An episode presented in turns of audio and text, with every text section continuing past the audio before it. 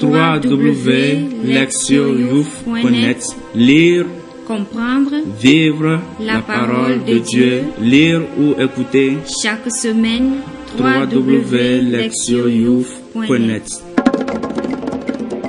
Le Christ roi de l'univers. 34e dimanche année B. Priez.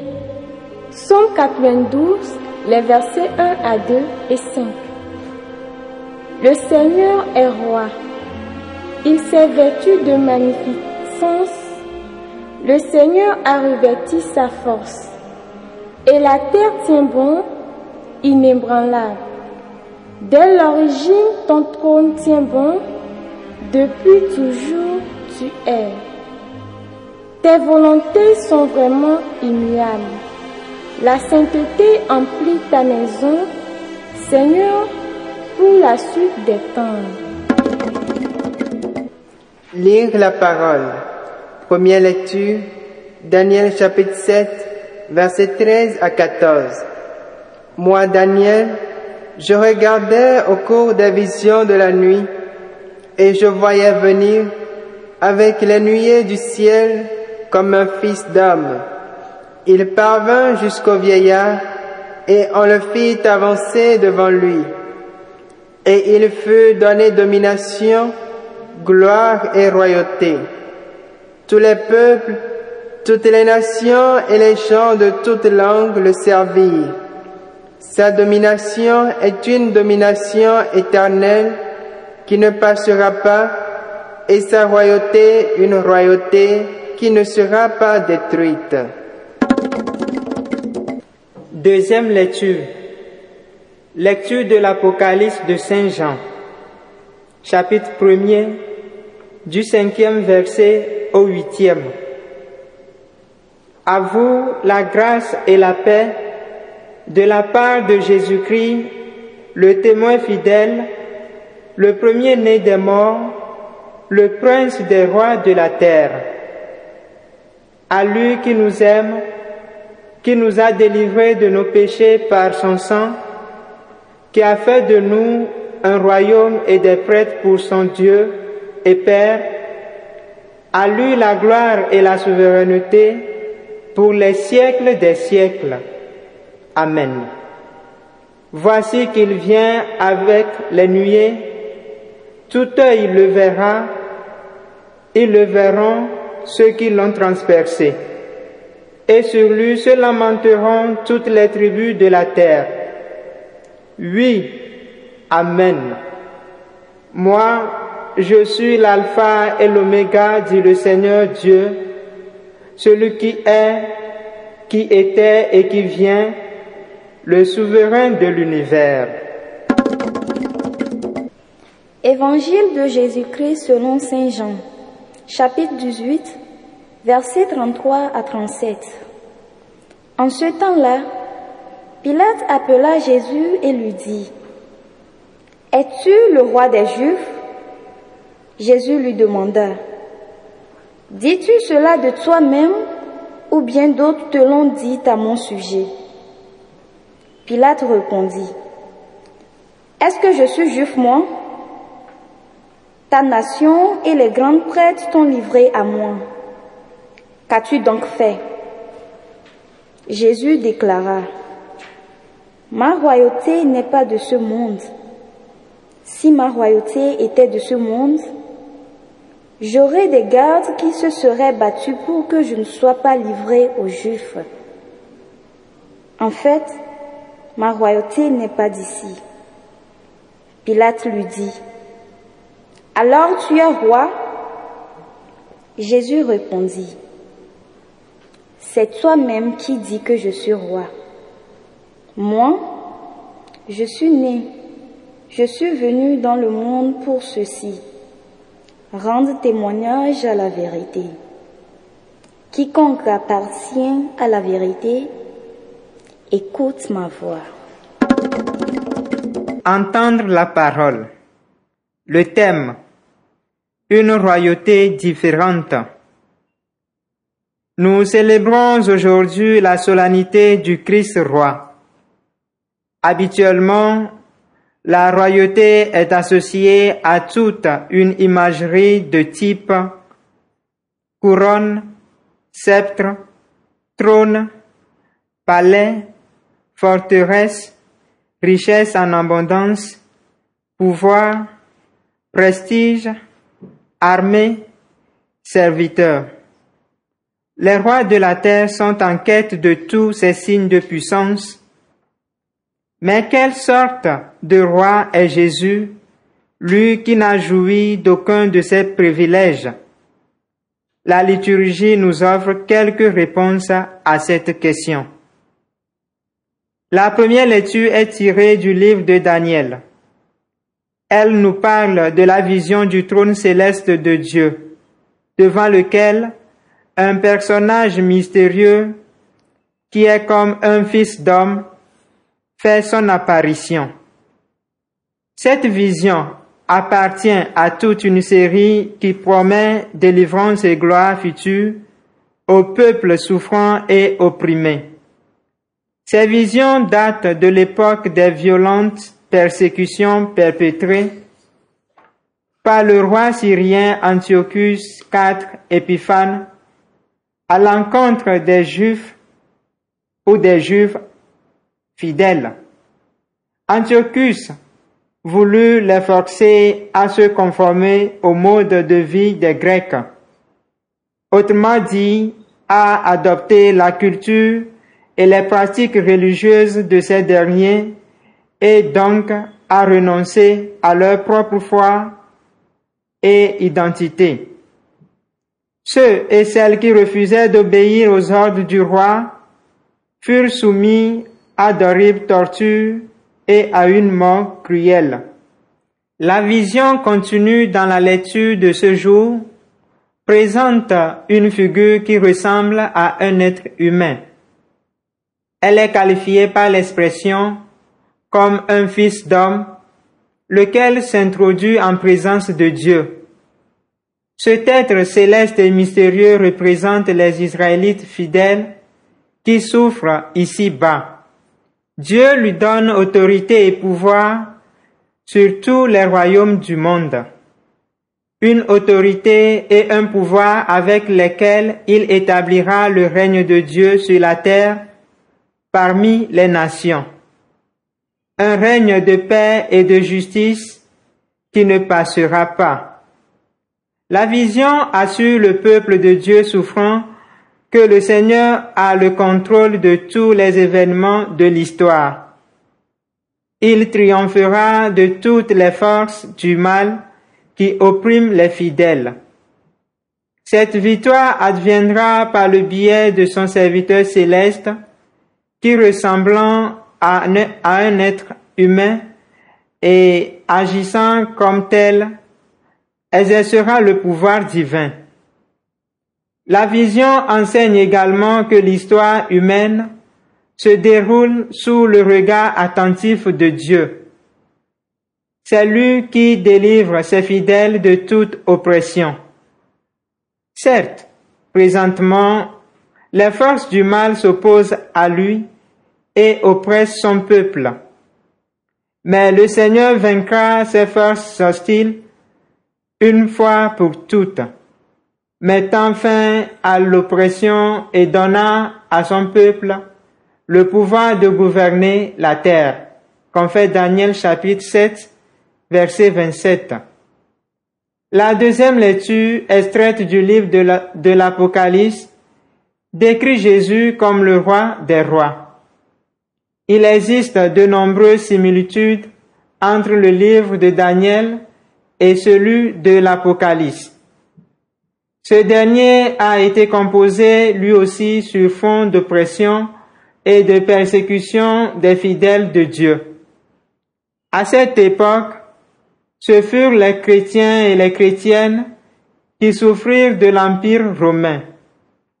Le livre de l'Apocalypse a été écrit pour apporter un encouragement et un réconfort aux croyants et aux croyantes en difficulté. Comme Daniel, l'auteur de l'Apocalypse, assure ses lecteurs ou ses lectrices que, À la fin, les ennemis du Christ seront vaincus. Le règne de Dieu sera établi. Quant au mal et à ses serviteurs, ils connaîtront la défaite et seront totalement détruits. Notre texte décrit Jésus comme le témoin fidèle, le premier-né d'entre les morts et le prince des rois de la terre. Si Jésus est le témoin fidèle, c'est parce qu'il a été fidèle à son Père et à sa mission jusqu'à la mort. Il est le premier né d'entre les morts à cause de sa résurrection. Enfin, il est le prince des rois de la terre, car après son ascension, il a joui d'un statut divin et de l'autorité suprême. Du fait de sa mort, de sa résurrection et de son retour au Père, Jésus a l'autorité et le pouvoir de gouverner tout l'univers. Toutes les puissances terrestres, y compris le redoutable Empire romain avec son César, lui sont soumises.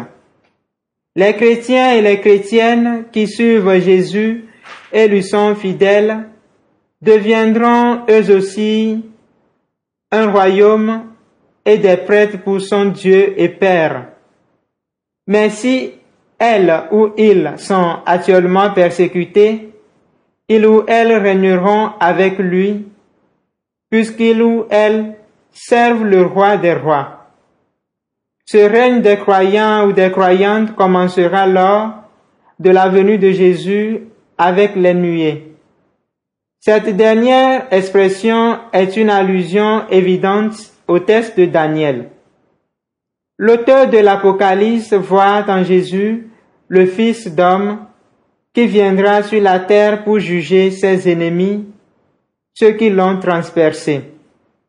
Ce sera le temps du salut pour ceux et celles qui seront demeurés de fidèles serviteurs et servantes au milieu des adversités et des persécutions. L'évangile de ce jour rapporte une partie du jugement de Jésus par Pilate. L'évangéliste décrit le Christ comme le roi, ferme dans ses convictions, alors même qu'il est prisonnier et enchaîné. Il offre un contraste saisissant avec le tout-puissant gouverneur romain qui se révèle hésitant, faible, en proie à ses peurs et à ses ambitions personnelles. Jésus a été conduit devant Pilate sous le coup d'une accusation politique, à savoir celle d'avoir prétendu à la royauté. Dans le système juridique romain, une telle charge était automatiquement passible de mort. Au cours de son échange avec Pilate, Jésus clarifie l'origine et la nature de sa royauté. Il précise d'abord qu'il n'est pas un roi terrestre. L'origine de sa royauté et la source de sa puissance lui viennent d'en haut et non d'ici bas. Et puis Jésus n'exerce pas son pouvoir à la manière de Rome. Sa royauté n'est pas de ce monde, car elle ne se fonde pas sur la violence. La loi et l'autorité romaine, en effet, reposaient sur l'asservissement, la brutalité, la suppression violente de quiconque osait s'opposer à elle. Au contraire, le règne de Jésus n'opprime pas les gens, mais les élève et les libère. Enfin, sa royauté consiste à porter témoignage à la vérité. Autant dit qu'elle manifeste la vérité sur Dieu et conduit les humains dans la communion divine de l'amour. L'appartenance au royaume de Jésus s'étend à tous ceux, toutes celles qui l'écoutent et croient en lui parce que lui seul peut faire connaître le Père, comme fait Jean chapitre 1er verset 18e. Jésus lance à Pilate une invitation à embrasser cette vérité lorsqu'il dit Quiconque appartient à la vérité, écoute ma voix. Ce qui implique pour Pilate de renoncer à ses illusions d'un monde basé sur le mensonge et le pouvoir de la violence et d'accueillir une vérité autre, la vérité d'un monde fondé sur l'amour et la communion avec Dieu, tel qu'enseigné et révélé par Jésus. La royauté de Jésus diffère donc totalement de ce que nous associons habituellement à ce concept. Daniel décrit Dieu comme le roi céleste assis sur son trône. Mais ce roi divin est tout entier concerné par la libération et le salut du peuple qui s'accompliront par le Fils d'homme à qui il a donné pouvoir et autorité. Le livre de l'Apocalypse montre Jésus sous les traits du Fils d'homme qui par sa mort et sa résurrection a racheté son peuple et acquis l'autorité sur tous les autres rois de l'univers. Sa royauté se fonde non sur la force et la puissance, mais sur le sacrifice qu'il a fait de lui-même et sur son choix d'être serviteur. Dans l'Évangile, Jésus affirme sa différence avec les rois terrestres. Ce qu'il veut, c'est porter témoignage à la vérité sur Dieu, afin que ses disciples puissent entrer dans le royaume de l'amour par la communion avec son Père, un royaume qui ne passera pas. Ainsi, la royauté divine de Jésus est-elle centrée entièrement sur la libération et le salut du peuple? Ceux et celles qui le choisissent pour leur roi peuvent chanter avec le psalmiste. Le Seigneur est roi, il s'est vêtu de magnificence. Le Seigneur a revêtu sa force. Écoutez la parole de Dieu. Quel est le roi que nous honorons et suivons en tant que chrétiens et chrétiennes? La liturgie d'aujourd'hui répond à cette question d'une façon très claire et sans ambiguïté. Notre roi est celui qui exerce son pouvoir et son leadership dans le seul but d'amener son peuple à la liberté et au salut. Il ne gouverne pas en demandant seulement à ceux et à celles qui le suivent d'obéir à ses commandements. Il a, rappelons-le, accompli lui-même l'œuvre de notre rédemption. Ce fut une mission coûteuse dont il a payé le prix par les privations, les humiliations et son exécution finale. D'un point de vue strictement humain, la vie de Jésus a été un échec. Il ne que quelques disciples dont certains ont fini par l'abandonner. Ses enseignements et ses actions furent critiqués et rejetés. Il est mort seul avec au-dessus de lui cette inscription ironique le déclarant roi des Juifs. Mais sa royauté ne peut être jugée en termes humains. Dans une perspective plus large, la perspective divine, la mission de Jésus en tant que roi apparaît sous un angle très différent. L'auteur de l'Apocalypse décrit brillamment les conséquences du sacrifice du Christ. Par la volonté de Dieu, l'offrande que Jésus a fait de sa vie lui a valu une gloire et une autorité sans précédent sur la création tout entière. Sa vie a confirmé ce qu'il a enseigné, à savoir que le leadership consiste dans le service et la grandeur dans le sacrifice. Dans les sociétés humaines, y compris les sociétés africaines, la royauté signifie habituellement l'autorité suprême. Des rois peuvent établir des lois et s'assurer qu'elles sont suivies. Même s'il leur arrive d'être contraints par des limites imposées par la tradition et la coutume, ils peuvent la plupart du temps les transgresser et imposer leur volonté. Dans les communautés chrétiennes, nous trouvons des pratiques similaires et l'on voit parfois des responsables nommés pour exercer un service, le faire d'une manière intéressée en distordant les principes chrétiens pour assurer leurs propres intérêts. Cela étant, il y en a beaucoup qui imitent Jésus roi et accomplissent leur tâche de guide en étant des modèles d'engagement qui n'ont rien d'autre en vue que le bien d'autrui. L'expérience montre que seul le souvenir des responsables honnêtes et bien intentionnés demeure et continue à être chéri. Ceux et celles qui ont été au service d'eux-mêmes ou d'elles-mêmes sont vite oubliés ou rappelés comme des exemples à ne pas suivre. Les leaders à la manière du Christ survivent dans la mémoire des peuples comme des exemples lumineux de ce que signifie être pleinement humain. Beaucoup d'entre nous aspirent à des positions de responsabilité.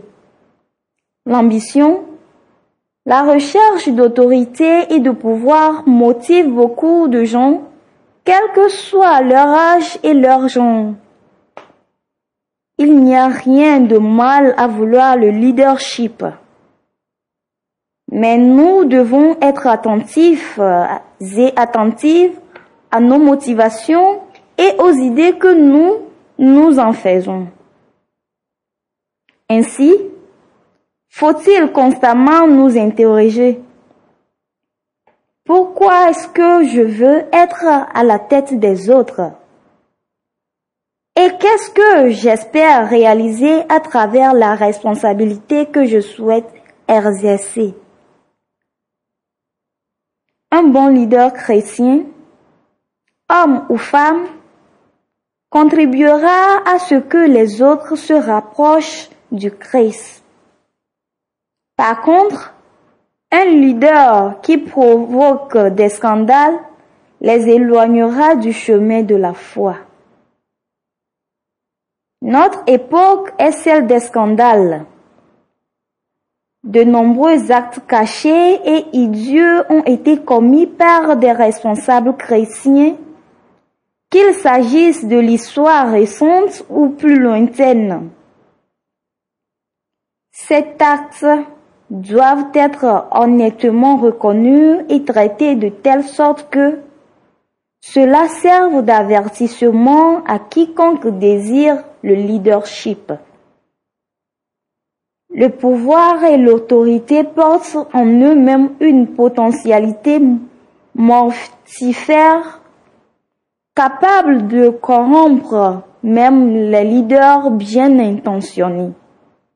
Pour prévenir de telles dérives, toute personne qui se voit investie pour guider les autres doit se laisser conduire elle-même par le Christ à travers ses enseignements et ses exemples. Pour un responsable chrétien, une responsable chrétienne, affirmer que Jésus est roi implique d'imiter sa façon d'exercer la royauté dans une vie de service centrée sur les autres. Proverbe.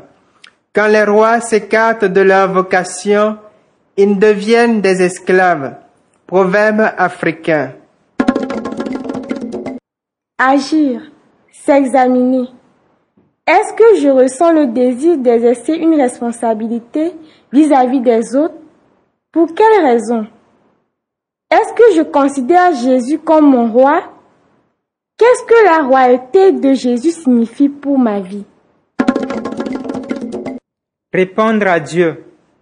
Au cours de la semaine, ma prière sera une prière de louange et d'action de grâce pour le don que Dieu nous a fait de Jésus, son Fils et notre Roi, qui a rendu possible notre appartenance au royaume de Dieu.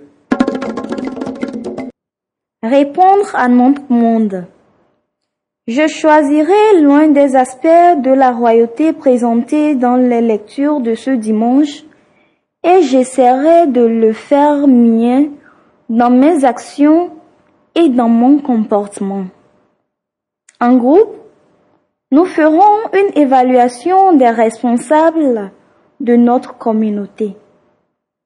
Comme critère de cette évaluation, nous retiendrons l'exemple de Jésus pour voir si elles ou ils ont accompli leurs responsabilités comme il a accompli les siennes.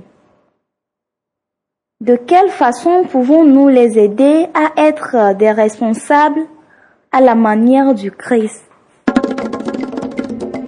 Priez.